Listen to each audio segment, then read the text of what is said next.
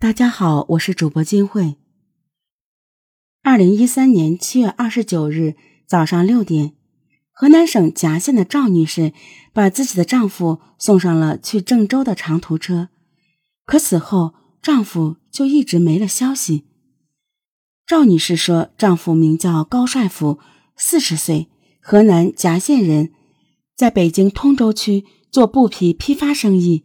以前都是坐长途车直接去北京，这次说要到郑州转车坐高铁，按时间推算，当天下午两点就应该到北京了。可一直到了晚上十点，丈夫的手机一直是关机。一股不祥的预兆涌上了赵女士的心头，她立即坐长途车赶到了北京，但房东说高帅府没有回来。在此后一个星期的时间里，高帅府的家人联系了所有的亲朋好友，却没有他的任何消息。眼看依靠自己家人的力量无法找到失踪的高帅府，赵女士到当地的公安机关进行求助。警方接到报案后，立即展开调查。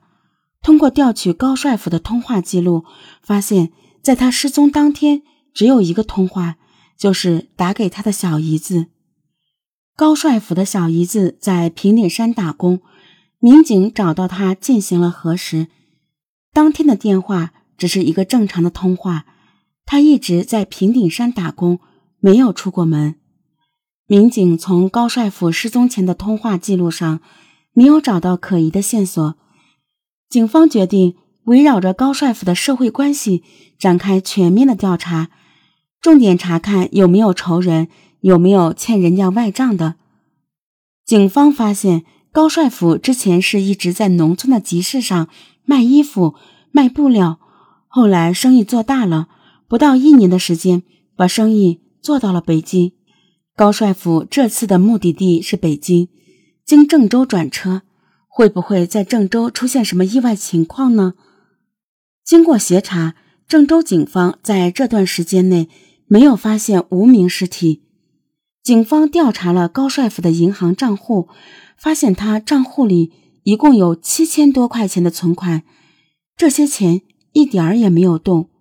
如果是图财害命，他失踪后卡上的钱应该被取走，因此图财害命的可能性被排除了。那会不会是仇杀呢？调查发现。高帅府是在河南许昌进货，和一个老板之间有过经济纠纷，欠人家三十多万货款，一直没有结算，双方曾为此发生过争执。民警到许昌对这个货主进行了秘密排查，经过进一步的了解，这个老板没有作案时间。除此之外，警方也调查了高帅府其他的生意合作伙伴，并没有发现有效的线索。这个时候已经到了九月底，高帅府已经失踪两个月了。在公安机关调查的同时，他的家人也在四处寻找。在两个月的时间里，家人找遍了夹县、郑州、北京等地，高帅府就像人间蒸发了一样，没有任何线索。高帅府有两个女儿，大的十五岁，小女儿刚刚五岁。高帅府失踪之后，家里没有了经济来源，生活的一切重担都压在了他妻子的身上。再加上丈夫杳无音讯，高帅府妻子的精神几乎崩溃。高帅府有七十多岁的母亲，还有两个未成年的女儿。按照常理，作为一个成年人，如果他没有发生意外，这么长时间了，他不会不给自己的家人。打一个电话，民警判断，种种迹象表明高帅府可能已经遭遇不测。警方决定抽调民警，成立专案组，加大侦查力度。随着调查的一步步深入，虽然没有找到有效的线索，但是高帅府的个性、生活习惯以及个人爱好已经清晰地展现在了警方面前。据高帅府的家人讲。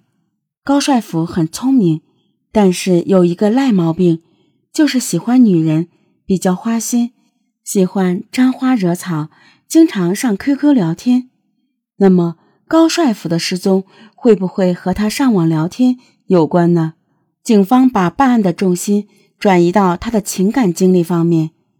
高帅府的网名叫帅哥，签名是“我一个人在北京，真的好寂寞，多想找个朋友聊聊天呢。”他的 QQ 好友大部分都是女性。那么高帅府失踪前都和哪些女性网友聊过天？这中间发生了什么？警方找到了这些女性网友。逐一展开调查，光夹县就有近十个女网友，在周边的宝丰、汝州也有四五个网友，在郑州、北京也有网友。警方一一排查，一一见面，前后约见了三十多名和高帅府交往过深的女性网友，却没有发现有效的线索，这让警方大失所望。正在这个时候。一个群众的意外发现，让高帅府的失踪案变得明朗起来。离夹县县城不远，有一条河叫汝河。十月十五号这天上午，有一个农民在这里拉沙，在河里发现了疑似人的尸骨。